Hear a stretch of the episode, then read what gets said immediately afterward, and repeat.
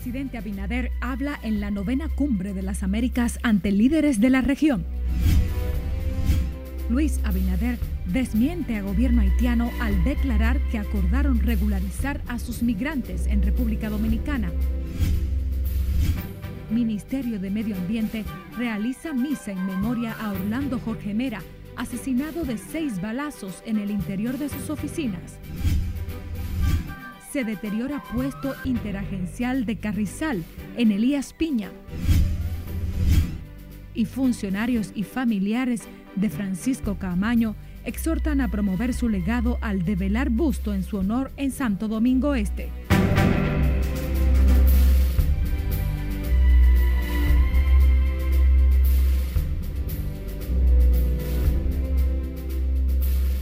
Buenas tardes, yo soy María Cristina Rodríguez. Gracias por acompañarnos en esta primera emisión de Noticias RNN.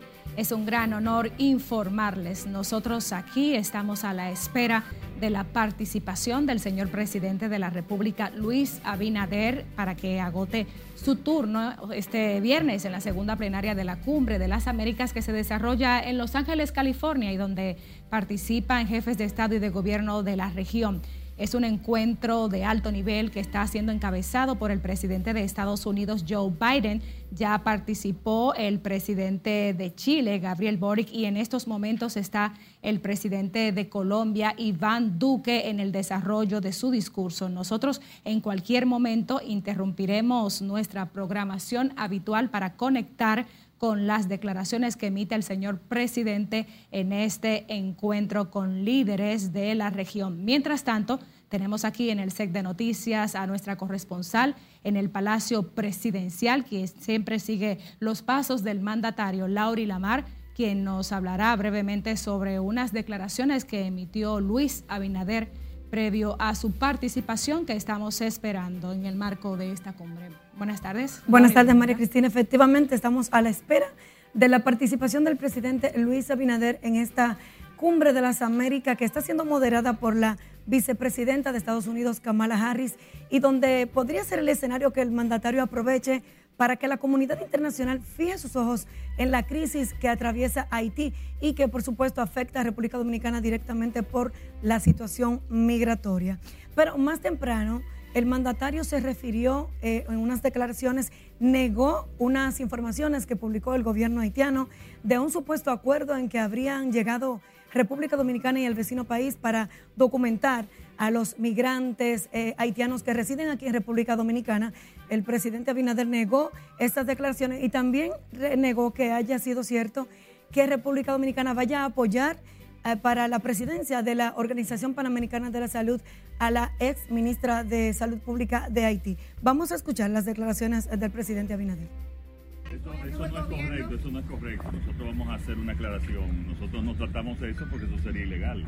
Eh, y lo que tratamos es que tendrían que tener documentos los haitianos, documentos de su país y para poder aplicar para algún eh, puesto de trabajo, pero eso no es eso no es correcto.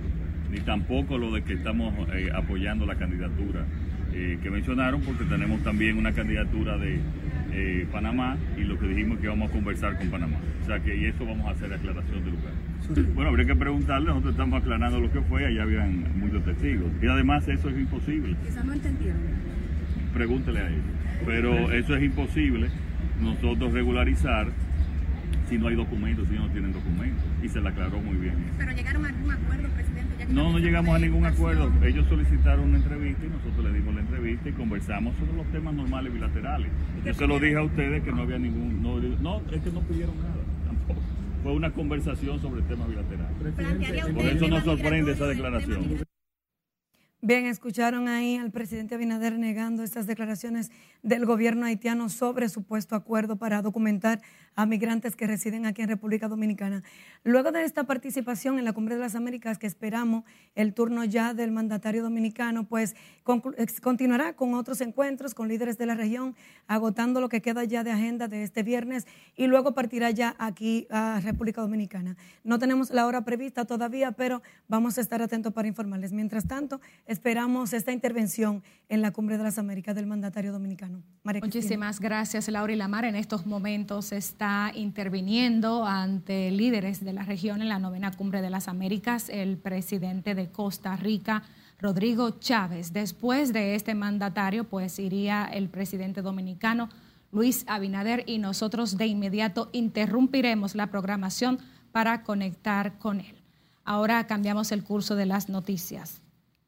A propósito de Haití, un misionero chileno identificado como Esteban Zambrano, de 32 años, fue secuestrado en Haití, cerca de su casa en Puerto Príncipe, cuando estaba en compañía de una hija de 6 años. A la menor le permitieron marcharse, quien ha contado el hecho a las autoridades y familiares.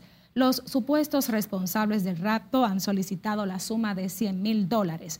Carolina da Silva, esposa del misionero, ha recibido llamadas para exigir la recompensa. Ya varios extranjeros han sido secuestrados este año en Puerto Príncipe por bandas armadas. Cambiando el curso de las noticias, el obispo Monseñor Héctor Rafael Rodríguez dijo que la muerte de Orlando Jorge Mera deja la lección al gobierno de que debe tomar más en serio la seguridad de sus ministros y llama a los funcionarios a dejarse proteger. Nelson Mateo tiene más detalles en directo. Conectamos contigo. Mateo, muy buenas tardes. Muy buenas tardes, así es, tal y como tú adelantas. Sin embargo, Rafael Rodríguez reconoció en el malogrado funcionario a un servidor del Estado que supo manejarse con ejemplar rectitud en el desempeño de sus funciones y una gente buena, ¿cómo no va a tener lealtad y confianza a los amigos? La sede central del Ministerio de Medio Ambiente fue el escenario en el que se ofreció la misa este viernes en memoria a su titular Orlando Jorge Mera, asesinado de seis balazos en el interior de sus oficinas. de este, yo digo, mártir de la confianza y la lealtad al amigo, eso le costó la vida. Ante esta realidad, Monseñor Rafael Rodríguez considera que la seguridad de sus funcionarios debe ser replanteada por el gobierno. Al gobierno quizás esto le dé la lección de tomar más en serio el cuidado y la protección de la integridad física de sus ministros. Es que el también vicepresidente de la Conferencia del Episcopado admite la existencia de una espiral de violencia que está afectando a toda la sociedad. Este incremento de la espiral de violencia está estremeciendo a todo el país y nos afecta psicológicamente, emocionalmente a todos. El hijo del malogrado ministro de Medio Ambiente, Orlando Jorge Villegas, dijo de su lado que su padre murió porque tuvo amigos, más no cómplices. Dijo Orlando, si nosotros, hablaba del presidente, pero hablaba de él, no damos el ejemplo de que hay que trabajar todos los días con uno funcionario. No vale de nada esto. El líder católico de La Vega dijo que otra lección que nos deja la muerte de Orlando es que debemos respetar la dignidad e integridad de los amigos. Con un fuerte y extenso aplauso cargado de emociones, concluyó la humilía póstuma en honor a Orlando Remera. Al término de la humilía, el diputado Orlando Villegas, hijo del malogrado funcionario, exhortó a todos los empleados y funcionarios del Ministerio de Medio Ambiente a continuar con el legado de rectitud y seriedad con la que se manejó su padre en estos dos años al frente de este ministerio. De mi parte, es todo por el momento. Regreso contigo al set de noticias. Muchísimas gracias, Nelson Mateo, por reportarnos en directo desde el Ministerio de Medio Ambiente. Seguimos con más de este tema. Los familiares del fenecido ministro de Medio Ambiente, Orlando Jorge Mera, asesinado el pasado lunes en su despacho, formalizarán esta tarde su constitución en querellante y actor civil contra Fausto Miguel Cruz de la Mota, alias Carnita acusado de dar muerte al funcionario. Margaret Ramírez se encuentra con nosotros en directo desde el Palacio de Justicia. Muy buenas tardes, Margaret. Gracias, así es. Muy buenas tardes. Con la querella y la constitución en actor civil, los familiares de Orlando Jorge Mera avalan la investigación del Ministerio Público. El Ministerio Público tiene una tesis muy acabada de lo que pasó ahí. El anuncio lo hizo el abogado Miguel Valerio, quien representará a la familia del fenecido ministro en la audiencia de medidas de coerción en contra de Fausto Miguel Cruz de la Mota, sindicado como el responsable de darle muerte al funcionario del gobierno. El abogado calificó de gravísimo los hechos ocurridos, ya que asegura se trató del asesinato de un ministro en su despacho por haberse negado a otorgar permisos para exportar objetos que contienen sustancias que están prohibidas a nivel internacional. Si esa persona premeditó ese hecho, que es lo que pasó aquí, y se trasladó al ministerio, porque él no fue, él no fue eh, y lo encontró en la calle, él fue allá. Y evidentemente le propina esa cantidad de disparos, dígame si no un asesinato. Valerio dijo que consideran que debe imponerse la prisión preventiva debido a que el imputado le encontraron pasaportes, una maleta con dinero y se cree que pretendía escapar del país. La solicitud de medidas de coerción quedó pautada para este sábado a las 9 de la mañana. Es todo lo que tengo por el momento. A retorno contigo al estudio. Margaret Ramírez, gracias por reportarnos en directo desde el Palacio de Justicia de Ciudad Nueva. En tanto, el procurador de Medio Ambiente, Francisco Contreras, dijo que sigue bajo investigación un alcalde sometido por Orlando Jorge Mera en los Alcarrizos, acusado de la tala de unas 200 maderas preciosas ilegalmente. Aclaró, sin embargo, que ese ejecutivo municipal no está detenido. La investigación es que va a arrojar cuál es la realidad de ese proceso. Estamos en una fase de investigación y estamos profundizando esa, investigación. ¿Hasta dónde la responsabilidad del Ministerio Público con hechos como este? El Ministerio Público es el órgano de persecución del sistema de justicia de la República Dominicana. En todos los hechos donde haya un delito ambiental o se presuma un delito ambiental, estamos nosotros en la obligación de perseguirlo. José Valdés Mora es el alcalde del Distrito Municipal de Los Palmarejos, en Los Alcarrizos, que ha sido interrogado por el desmonte de unos 200 árboles maderables, a quien sometió el propio Orlando Jorge Mera en su momento, sin importar que fuera su compañero de partido.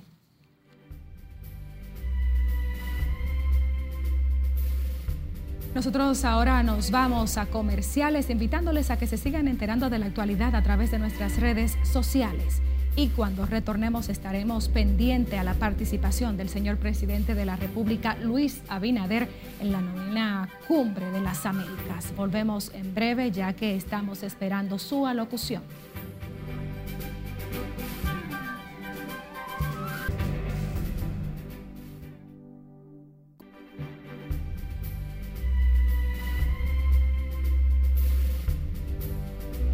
Gracias por continuar con la primera emisión de Noticias RNN. Estados Unidos eliminará el test de COVID-19 como requisito para viajeros que lleguen al país. Cesarina Ravelo nos pone al tanto en el resumen internacional de RNN. La Casa Blanca anunció el fin de la obligatoriedad del requisito, presionada por las aerolíneas que la consideran excesiva. La medida entraría en vigencia a partir de este domingo y sería reevaluada por el Centro de Control y Prevención de Enfermedades en 90 días. Otros países, especialmente de Europa, ya habían dejado de exigir una prueba previa al embarque de los viajeros internacionales. Este viernes los líderes de países americanos se prestan para firmar un compromiso con más oportunidades para la migración legal, para devolver a los inmigrantes irregulares a sus países de origen con mayor protección. Estados Unidos asegura que no quiere parar la migración, aunque pretende sentar nuevas reglas y una responsabilidad compartida. En el marco de la novena cumbre de las Américas, el presidente brasileño Jair Bolsonaro tuvo su primer encuentro con su homólogo estadounidense Joe Biden, tras haber mantenido una fría relación marcada con Donald Trump. Durante la parte pública de la reunión bilateral, Biden sostuvo que Brasil es una democracia vibrante e inclusiva con fuertes instituciones electorales. Las autoridades de Rusia y China inauguraron el primer puente de carretera que conecta las dos naciones. El puente se abrirá oficialmente después del intercambio de documentos entre China y Rusia y promoverá la cooperación económica y comercial entre ambos países y la conectividad regional según las autoridades locales. Moscú está dispuesta a exportar cereales y fertilizantes rusos al extranjero, siempre y cuando se levanten las restricciones relacionadas con los seguros y financiación en ese ámbito. declaró el representante permanente de Rusia ante las Naciones Unidas, Vasily Nevencia. En California, una importante fábrica tendrá que suspender la producción y venta de salsa picante durante el verano por la escasez de chiles. Las altas temperaturas.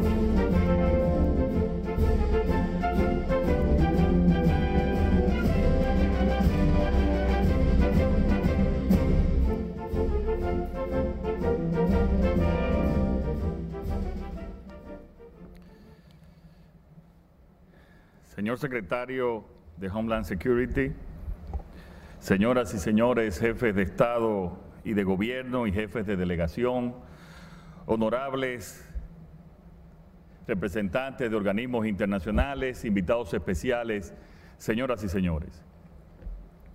A República Dominicana nos ha costado mucho esfuerzo y sacrificio conquistar las libertades de las que hoy gozamos y que garantiza a sus ciudadanos y ciudadanas el disfrute pleno de sus derechos, la igualdad de todos ante la ley y la potestad de exigir a sus gobernantes transparencia y rendición de cuentas. Temas tradicionales de discusión de estas cumbres, como la lucha contra la corrupción y el narcotráfico y la defensa de la democracia, puedo decir con seguridad y orgullo que en menos de dos años nuestro gobierno ha hecho avances considerables. Hoy no hay impunidad en la República Dominicana Hemos nombrado un Ministerio Público Independiente y hemos promovido la designación de profesionales autónomos en organismos neurálgicos como la Cámara de Cuentas, el Tribunal Constitucional, el Tribunal Superior Electoral y la Defensoría del Pueblo. Los controles establecidos garantizan que las diversas formas de corrupción hayan disminuido significativamente en una sociedad en la cual como la nuestra, existía una cultura generalizada de corrupción. Además, hemos manifestado nuestro firme apoyo a las propuestas surgidas en el seno del Congreso Nacional de nuestro país para que este poder constitucional apruebe una ley de extinción de dominio con la que esperamos proteger adecuadamente el patrimonio público de los dominicanos y dominicanas. Nuestro compromiso con la democracia se refleja además en las acciones externas del gobierno dominicano, asumiendo con entusiasmo nuestra participación en la Alianza para el Gobierno Abierto AGA, de la que seremos sede de su próximo encuentro. Cuesta creer que en solo 22 meses de gobierno hemos incautado igual cantidad de drogas ilícitas que en los últimos 16 años previos a mi administración. Todo este esfuerzo por la transparencia, la lucha contra la corrupción, la lucha contra el narcotráfico, el fortalecimiento del sistema de justicia y la seguridad jurídica, nos ha convertido en un país propicio para la inversión, pero sobre todo en un Estado que tiene en cuenta las necesidades y reclamos de su población. Luchamos por un Estado inclusivo que apuesta por el progreso y con igualdad de oportunidades para todos y todas. Este fue el espíritu que nos guió durante lo peor de la pandemia del COVID-19. República Dominicana fue uno de los primeros países latinoamericanos en relanzar la plena actividad económica, logrando una de las mayores y más rápidas tasas de recuperación a nivel mundial. Somos un ejemplo de buena gestión de la pandemia, por lo que hemos sido reconocidos recientemente por la Organización Mundial de la Salud. Aplicamos más de 15 millones de dosis de vacuna lo que ha contribuido a que la tasa de letalidad promedio sea de solo un 0.7%, una de las más bajas de la región. Para mitigar los efectos negativos de la pandemia, se aumentó el acceso al crédito de todas las actividades productivas, se expandieron, se duplicaron los programas sociales para los más vulnerables, incluyendo políticas laborales, así como el apoyo al transporte y a la seguridad alimentaria de toda nuestra población. Todo esto permitió que en 2021 el Producto Interno Bruto creciera un 12.3% con relación al 2020. La recuperación de los sectores productivos ha permitido perfilarnos para el 2022 como una de las tres economías de mayor crecimiento y resiliencia de América Latina, de acuerdo con el Fondo Monetario Internacional, Forbes y Moody's. En un mundo globalizado y desde una economía insular, Apostamos por las alianzas internacionales como medio para potenciar nuestras ventajas competitivas como país y como región. Así, hemos impulsado la Alianza para el Desarrollo en Democracia junto a los gobiernos de Costa Rica y Panamá para promover la recuperación de nuestras economías en marco de la defensa de los valores democráticos, las sociedades abiertas, los derechos humanos y el multilateralismo. No obstante, señoras y señores, tres temas urgentes amenazan nuestro crecimiento y bienestar. La invasión rusa a Ucrania ha generado en nuestro país y otros países del Caribe un impacto mayor a otros de la región, ya que no tenemos hidrocarburos y somos una economía muy abierta que depende de las materias primas importadas. Es la primera vez que nuestro gobierno no cuenta con un país amigo que le ayude a mitigar el shock petrolero. En los años 80, con el acuerdo de San José de México y Venezuela, y después de Petrocaribe de Venezuela hasta el 2014, estos acuerdos nos daban financiamientos y precios especiales, nos ayudaron a mitigar las alzas del petróleo de esas épocas. Hoy hacemos un enorme sacrificio fiscal para subsidiar combustibles, subsidiar fertilizantes y alimentos para nuestra población. Esta realidad nos compele a buscar vías que garanticen nuestra seguridad energética y alimentaria. Urge tomar medidas de abastecimiento que reconozcan que estamos en una economía de guerra, flexibilizando las restricciones, así como buscando financiamiento en términos concesionarios que nos permitan a los países de ingreso medio enfrentar esta crisis, la más compleja del último siglo y que ya está haciendo estragos en la región.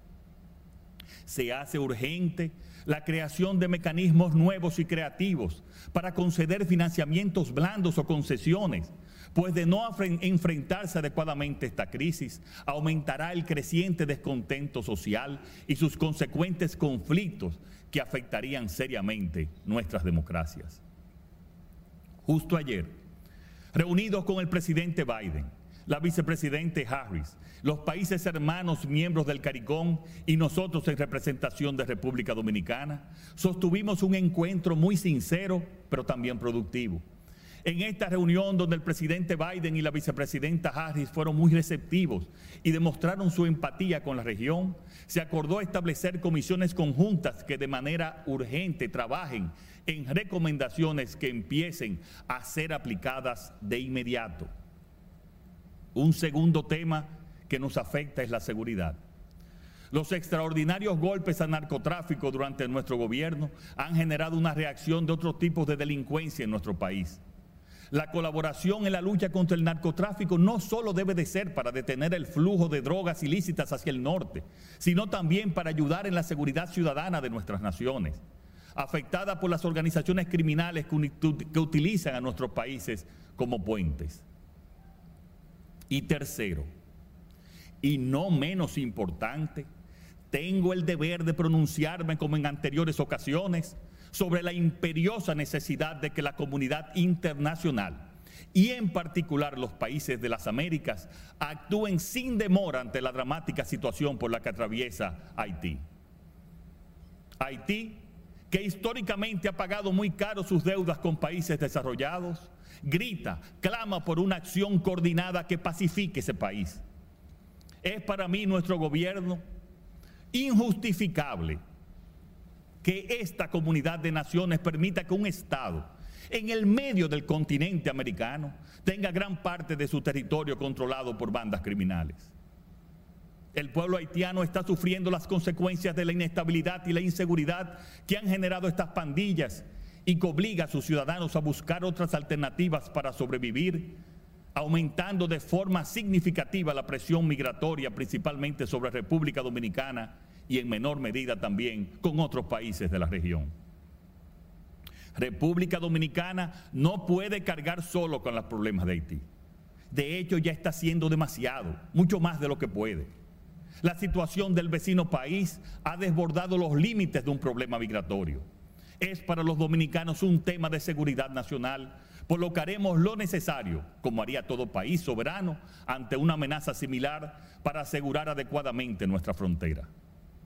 le compete a la comunidad internacional asumir definitivamente un mayor compromiso con el pueblo haitiano, con una mayor implicación y de manera urgente trabajar por su pacificación y recuperación definitiva. Señoras y señores, es el momento en que todos los países de América trabajemos juntos, buscando soluciones a nuestros problemas y que Estados Unidos ponga su mirada en la región y demuestre una vez más su compromiso con liderar el desarrollo social y económico de nuestro continente.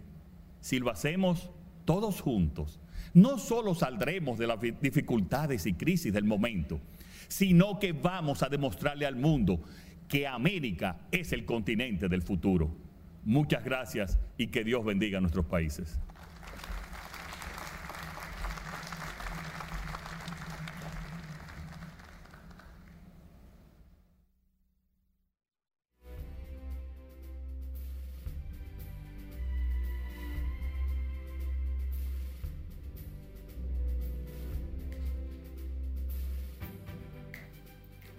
Estuvimos escuchando el discurso del señor presidente de la República, Luis Abinader, en el marco de la novena cumbre de las Américas. Y Lauri, el presidente de la República allí se refirió a tres temas contundentes. Uno que tiene que ver por supuesto, con la crisis alimentaria y con el soporte que necesitan los países de la región en términos económicos, también con eh, los golpes que recibe el narcotráfico y contundentemente al tema haitiano. ¿Qué opinión te merece tú como corresponsal del Palacio de la Presidencia? Así es, María Cristina, estuvimos viendo ahí, escuchando al mandatario abordar estos temas que afectan directamente a República Dominicana y por supuesto a otros países de la región, pero el más esperado y el que ya el presidente Abinader se había referido en estos días allá en la Cumbre de las Américas es el tema haitiano. Y bueno, pues vimos como Abinader pues exigió nuevamente a la comunidad internacional intervenir de manera imperiosa para que esta crisis de Haití pues se le busque una solución porque como bien dijo esto aumenta la presión migratoria y que directamente pues eh, causa más carga a República Dominicana, carga con la que siempre ha señalado no podemos continuar eh, resolviendo este problema de Haití, también a otros países de la región, pero específicamente aquí.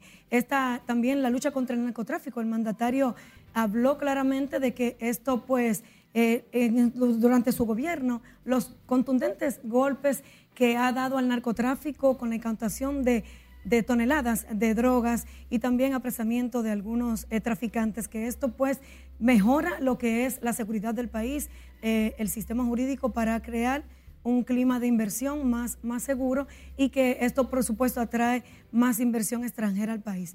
También vimos que el presidente habló sobre el manejo que ha tenido República Dominicana en la pandemia, por lo que ha sido también elogiado el país y su pronta recuperación económica. También sobre eh, crear eh, un Ministerio Público Independiente y, una, y crear una mejor democracia. Estos fueron algunos de los temas que nosotros, por supuesto, María Cristina, vamos a tener más ampliado ya nuestra emisión estelar. Así que vuelvo contigo para continuar con esta emisión. Muchísimas gracias, Lauri, por tu compañía y, por supuesto, por tu intervención aquí en esta primera emisión de Noticias RNN. Nosotros despedimos esta jornada agradeciendo el favor de su compañía. María Cristina Rodríguez se despide en nombre del equipo. Buenas tardes.